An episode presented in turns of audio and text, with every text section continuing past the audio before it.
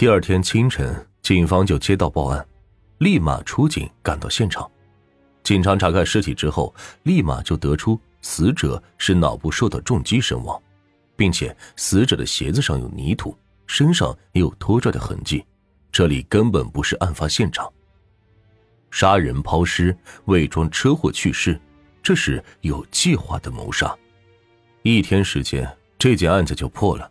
汉源县警方将白书琼和曹振昂带回警局之后，警察几句话就问出了杀人的真相。曹振昂交代自己就是报复性杀人，因为他阻碍了自己和白书琼约会，自己心中气不过，因此才想要杀掉曹忠武。白书琼也是这样坦白的。但是记者问道：“既然你和丈夫没感情了，为什么不选择离婚呢？”让人无语的是，白书琼回答。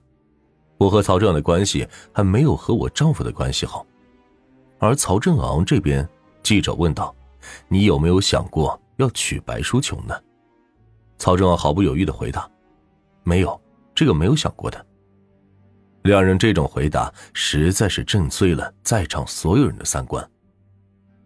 一九九九年十一月十八日，曹正昂以故意杀人罪被判处死刑，立即执行。在曹正昂生命的最后一刻，警察通知曹正昂的家人来监狱探视，见他最后一面。在派出所，曹正昂年过七旬的老母亲哭得伤心不已，拉着警察的手不放，一直在求着警察：“你们放了他吧，党把他教育好，让他好好改造，把他留下来吧。”可是法律面前人人平等，法院的判决是公正的，老人再怎么求情。也都没用。民警问老人要给儿子收尸吗？老人两眼泪都止不住，说了句：“收尸我没有钱。”记者又来到了曹正昂的家中，破旧的小房子和昏暗的房屋，一切都像是在诉说着这个家庭的悲剧。记者采访了站在房间里的小姑娘，就问她：“哥哥现在还在上学吗？”小姑娘回答：“自己还在上学。”哥哥已经不上学了。当曹正昂见到年迈的母亲和自己的一双儿女，带着泪腔的对他们说：“妈妈，对不起。”之后情绪稍微平复一下后，他挨个亲吻了自己家人的脸颊，边落泪边给女儿说：“你们一定要好好读书，爸爸现在犯了罪，你们一定不要犯罪，听到没有？”儿女在身旁也是伤心不已。曹正昂还说自己死了之后要将自己的躯体献给国家，不用家人给他准备后事。可是哪有做母亲的不疼爱孩子？曹正昂的母亲还是从布包中掏出了一双袜子，他说不想让儿子光脚走在黄泉路上。杀人偿命，犯下如此重罪，到执行死刑的时候幡然醒悟，这代价实在是太过沉重。但是，正义永远不会迟到，法律不会放过任何一个坏人。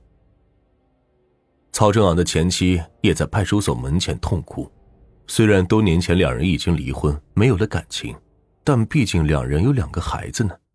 现在孩子的爸爸犯了死罪，他想接走孩子抚养，但孩子不跟他走，他在街上就嚎啕大哭。最后，在民警的劝说下，小姑娘才放下了倔强。终于喊了一声“妈”。曹正昂的前妻立马将女儿搂在了怀里。死者曹忠武这边呢，借种生下的孩子已经快六岁了，跟着奶奶来到了爸爸的坟前。本来有两个爸爸疼爱的他，现在全都没了。但是他也不明白发生了什么事情，只是奶奶将自己领到这里，痛哭起来。曹忠武的母亲在儿子坟前痛哭，不断的说着。杀害你的坏人已经被判死刑了，坏人终于得到了惩罚了，你在九泉之下也能安息了。而曹忠武的妻子白淑琼被判了死刑，缓期执行，最后在监狱改造十六年之后，在二零一五年出狱。纵观整个悲剧发生的起因，是因为曹忠武夫妇这种的愚昧想法。也有人会问，想要孩子为什么不做试管婴儿呢？一九八八年，我国最早的试管婴儿才出生，而那个时候的四川偏僻农村之中，根本连听说都没听说过。再一个就是试管婴儿的费用，可能是全家所有的钱加起来都不够的，因此他们就走上了这种借种生子的错误之路。愚昧至极的借种，引发了一场畸形的三角恋，最后导致两个家庭家破人亡。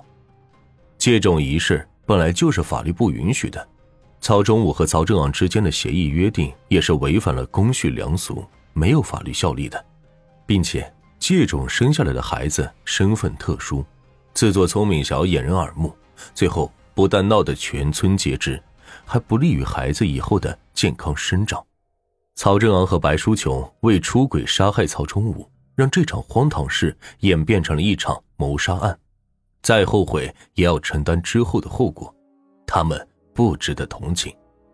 谁把法律当作儿戏，谁就必然亡于法律。任何时候，我们都不应该做触及法律底线的坏事。